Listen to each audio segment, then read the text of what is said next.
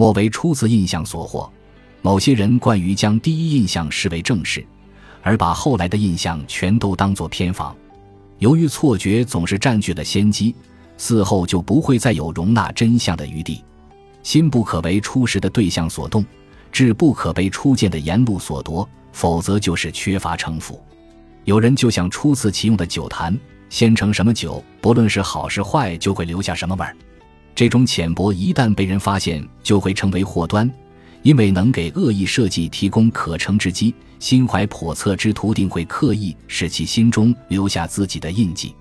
切记要为复合留出余隙，要像亚历山大那样，两只耳朵各听一方。要给第二、第三印象以机会。轻信印象是低能的表现，与意气用事相差无几。